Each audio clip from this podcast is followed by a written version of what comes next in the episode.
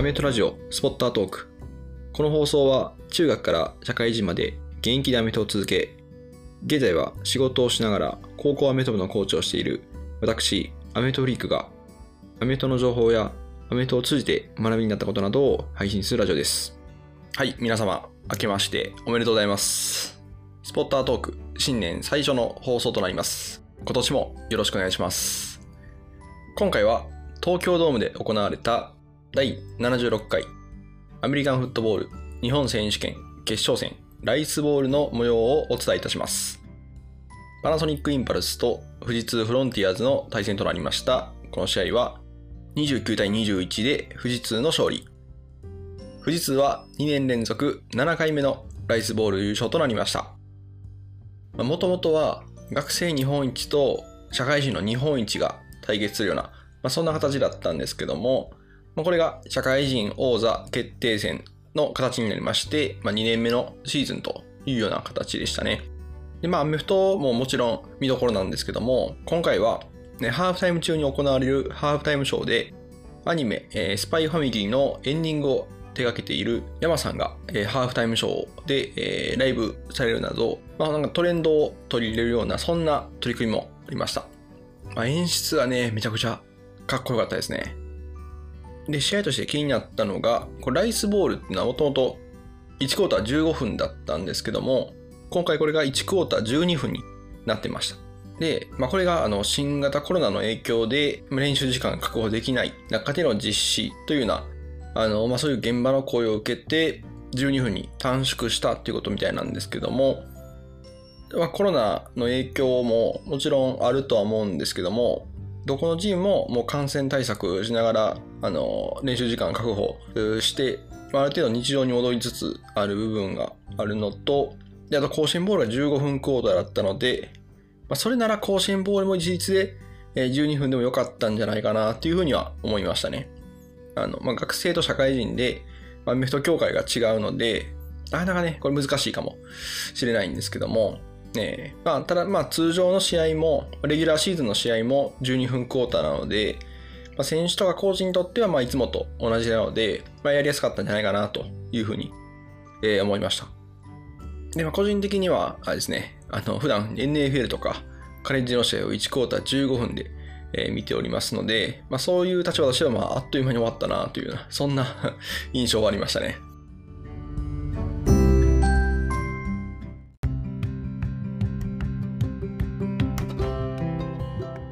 はい、ということで、えーここからは、えー試合の流れと、えーそこから気になったプレーをご紹介していきます。はい、えー試合の流れなんですけども、第1クォーター、先制したのはパナソニックでしたね。シーズンのディフェンスは、えーカバー3っていうランに強い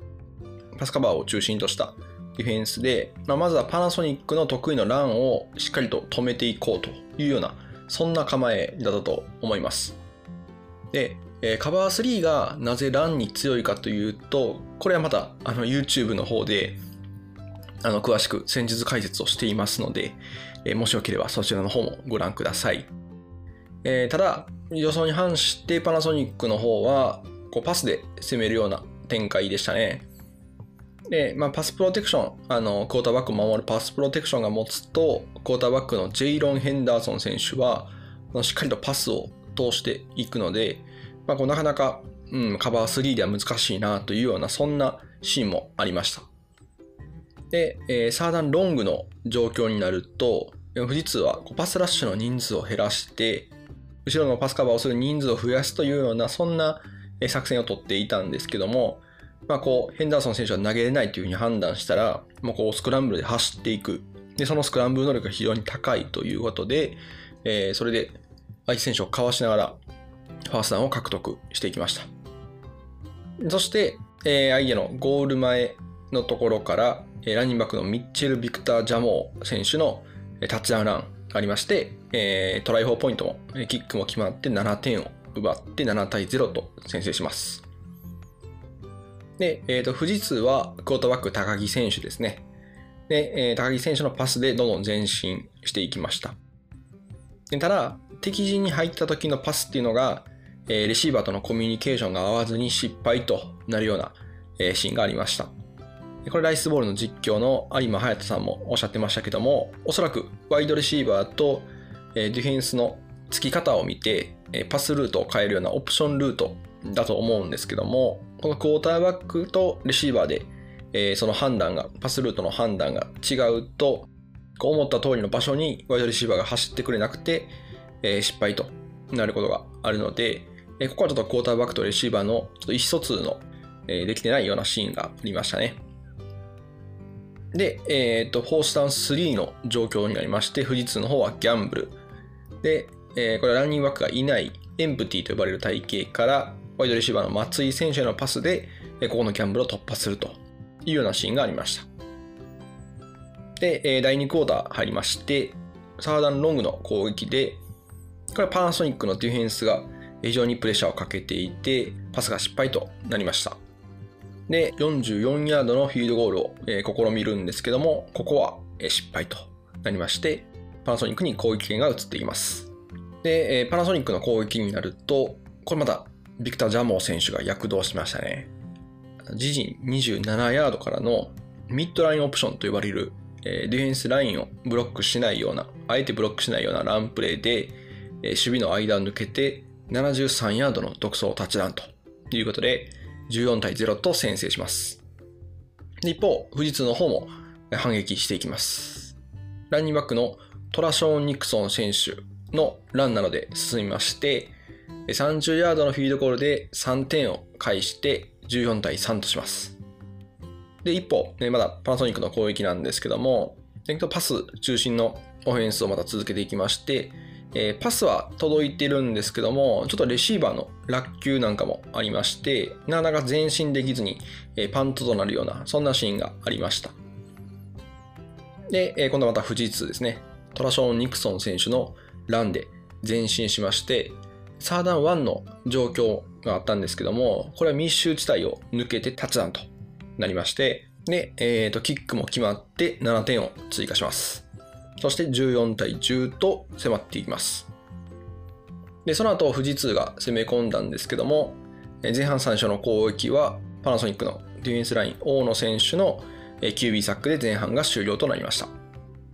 で、第3クォーター入りまして、パナソニックの攻撃なんですけども、クォーターバックのジェイロン・ヘンダーソン選手のスクランブルなんかでこう進みまして、敵陣に入っていきますと、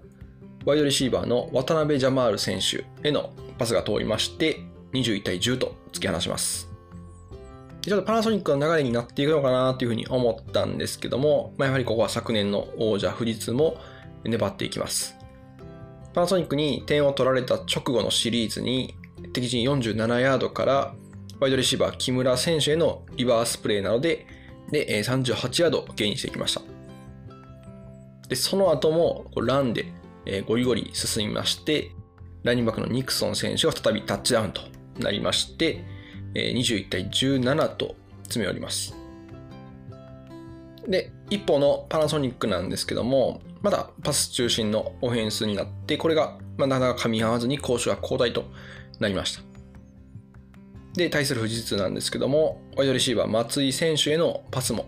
まだ決まりまして、最後はクォーターバック高木選手からワイドレシーバーの小梶選手へのタッチダンパスが成功と。そして、ツーポイントコンバージョンも狙ったんですけども、ここは失敗しまして、22対21と逆転します。そして、第4クォーター。パナソニックは、ビクター・ジャモー選手のキックオフリターンで大きく陣地を挽回していました。この試合、唯一、ビクター・ジャモー選手はリターナーに入ってましたね。パナソニックはゴール近くまで行きましたが、タッチダウンパスを狙ったヘンダーソン選手のパスを富士通のディフェンスバック高岡選手がインターセプト。で逆転の機会を逃してしまいます。続く攻撃の機会も富士通のディフェンスバック高岡選手のブリッツによるサックを受けましてなかなか攻撃がつながらないというようなシーンがありました。そうすると今度は富士通が流れをつかみましてニクソン選手がブラストと呼ばれるフルバックをリードブロッカーに使ったプレーでタックルを振り払いながら力強い走りを連発しまして、この日3つ目のタッチダウン。キックも決まって29対21とリードを広げていきます。で、8点を追いかけるパナソニック。なんですけども、自陣からヘンダーソン選手のランとパスで前進して敵陣まで進んでいったんですけども、最後、エンドゾーンに投じたパスを富士通ディフェンスバック高岡選手が本日2つ目のインターセプトということで、えー、それで勝負ありとなりまして29対21で富士通が2年連続の勝利となりました。で、えー、と表彰なんですけども大会最優秀選手 MVP は富士通のランニングバックトラショーン・ニクソン選手本日3回のタッチダウンで終始力強い走りを見せていました他には富士通の山本監督のほかキャプテンの張選手それから本日2回のインターセプトと1回のクォーターバックサックで大活躍していたディフェンスバック高岡選手がインタビューを受けていました以上が試合の流れと表彰選手のご紹介でした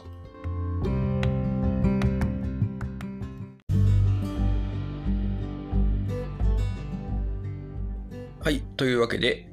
ここからはパナソニックと富士通の試合から気になったプレーをご紹介します。まずは、ミッドラインオプションというプレーです。第2クォーターに、ビクター・ジャモー選手が73ヤードの独走タッチダウンを決めたプレーです。ミッドラインオプションと呼ばれるプレーで、ディフェンスタックルの選手をわざとブロックせずに、クォーターバックはそのディフェンスタックルの動きを見て、ランニングバックにボールを渡すか、クォーターバックがボールを持って走るかを決めるというオプションプレーとなっています。この時は富士通のディフェンスタックルがクォーターバックを見ていたため、ラインバックにハンドオフする展開となりました。あとはこのビクター・ジャモー選手が一切スピードを緩めないような速さで一気に駆け抜けタッチダウンとなりました。ミッドラインオプションはオフェンスラインがディフェンスタックルをブロックしないので、オフェンスラインがラインバッカーに直接ブロックに行くことができるのがこのプレーの魅力ですね。ただ一方でディフェンスライン同士がクロスするようなスタンツをされると通すのがなかなか通すのが難しくなります。はい、続いてご紹介するのは第3クォーターに富士通の松井選手へ決めたランのフェイクをしたパスプレーです。富士通は右にワイドレシーバーが2人、左にワイドレシーバー1人とタイトエンドが1人というような体型。ここから左にいるランニングバックへランのフェイクをします。そして左側はワイドレシーバーがポスト、それからタイトエンドがフラットのパターン。で、ランのフェイクを左から右にしまして、ラインバッカーを動かしてクォーターバックの視界を開きます。そこに松井選手が内側へ切り込んでいくポストパターンが決まります。これ、パナソニックのディフェンスはカバー3というディフェンスを引いていたんですけども、後ろから上がってきたセーフティーの選手がタイトエンドのフラットパターンに反応してしまったので、松井選手のポストが通ったというような形になりました。これちょっと難しいんですけども、セーフティーの選手は一度ポストを見てからクォーターバックの目線で反応してフラットに行くというような守り方があるんですけども、先にちょっとフラットに反応してしまって、その裏を書かれたというようなシーンでしたね。まあ、ただ、ポストから守ると、今度はフラットが空いてしまうので、え、ま取られてからタックルという形ですね。で、もちろんこれ両方、ポストもフラットも止めようとなると、えー、一つは、まあ、あのコーナーバックの選手が頑張るっていうのと、もしくはカバー2、コーナーバックがフラットを守って、セーフティーがポストを守るというような、そんな守り方もできるんですけども、そうすると今度はランが出てしまうんですね。で、今回富士通もパナソニックも、あの、ランが強いチームなので、えー、ランに強いカバー3をベースとしていたんですけども、カバー3でも正直ランが止まってなかったというようなシーンがあったので、カバー3を引いた中でどうパスカバーをしていくかというところが求められるようなシーンが多くありました。はい、続いてご紹介するのは、第4クォーターに富士通のディフェンスバック、高口選手がクォーターバックのジェイロン・ヘンダーソン選手をサックに仕留めたプレーです。サーダン11の状況で、富士通は5人のラッシュを仕掛けるんですけども、富士通は、えー、オフェンスから見て、右側のラインバッカーがブリッツの構えを見せます。これにランニングバックの選手が気を取られている隙にスナップした直後にパスの構えをしていた高口選手が左側から猛烈なスピードでラッシュ。一瞬の隙にサックとなりました。これ、プレーとしてはシンプルなブリッツなんですけども、高いレベルで選手がこういう駆け引きをしているからこそ、ビッグプレーにつながったというような、そんなプレーですね。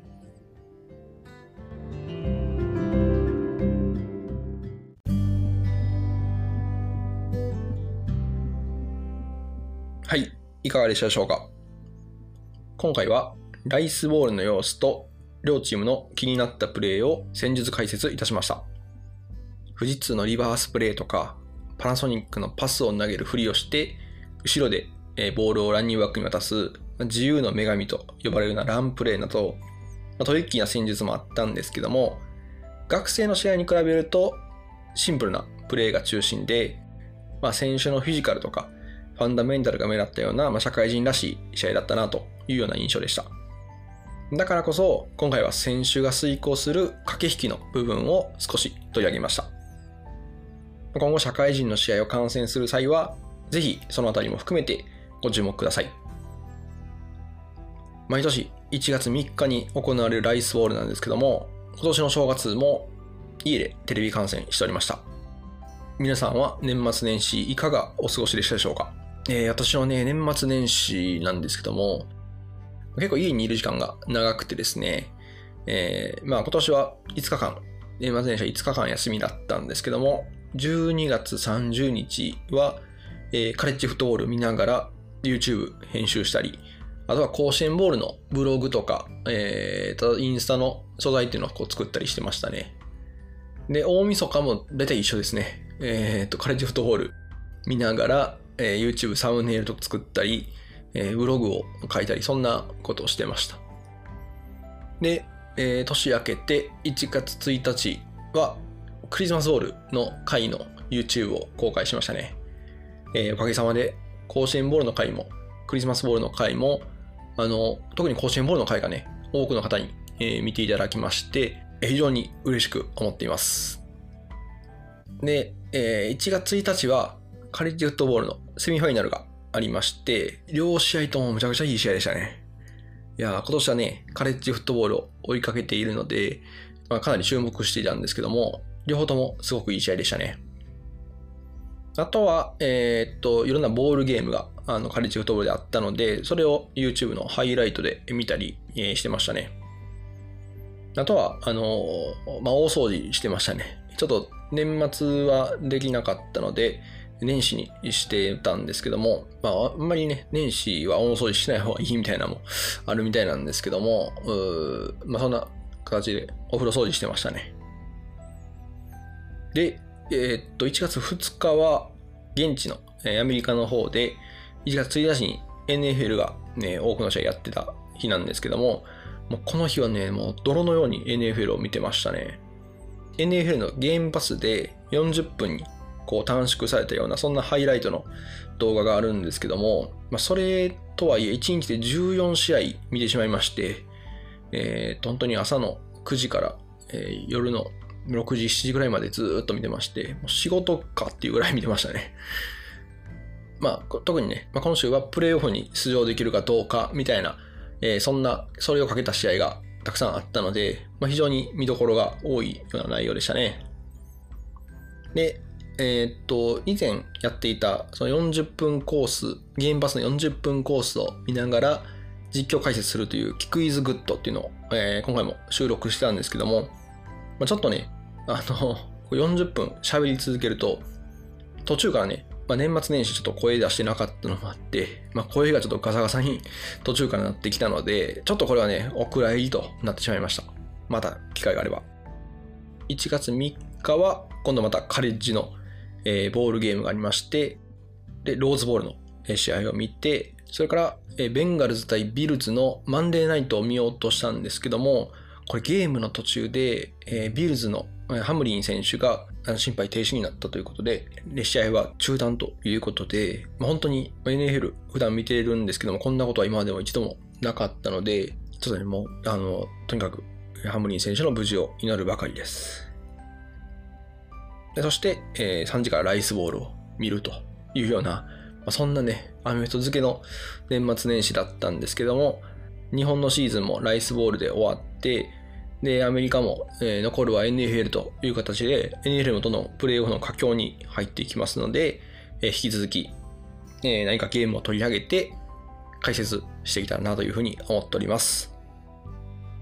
はい、えー最後になりましたが、私、アメフトリークは、えアメフトの価値を日本人に理解してもらうを目的としたウェブサイト、インサイドアウトを管理しております。アメフトの情報や、えアメフトあるある、それから戦術ブログなんかもやっておりますので、ぜひご覧ください。それから各種 SNS もやっております。えーいずれも概要欄の方にリンクを貼っておりますので、ぜひご覧ください。